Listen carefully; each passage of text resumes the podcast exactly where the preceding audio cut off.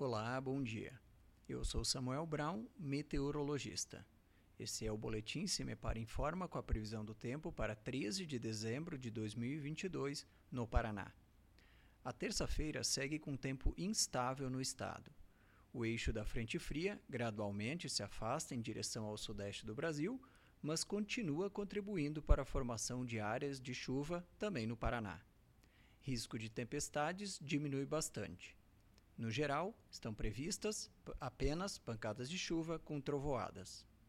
A partir da noite, há uma diminuição da instabilidade, com chuviscos, chuvas fracas apenas no leste e no norte pioneiro. Destaque também para as temperaturas, que ficam mais amenas entre o centro-sul, Campos Gerais e a região metropolitana de Curitiba no período noturno. A temperatura mínima está prevista para o centro-sul do estado, 14 graus valor que deve ocorrer à noite, e a máxima deve ocorrer entre o oeste e o sudoeste, com 32 graus. No site cimepar.br você encontra a previsão do tempo detalhada para cada município e região nos próximos 15 dias. Cimepar, Tecnologia e Informações Ambientais.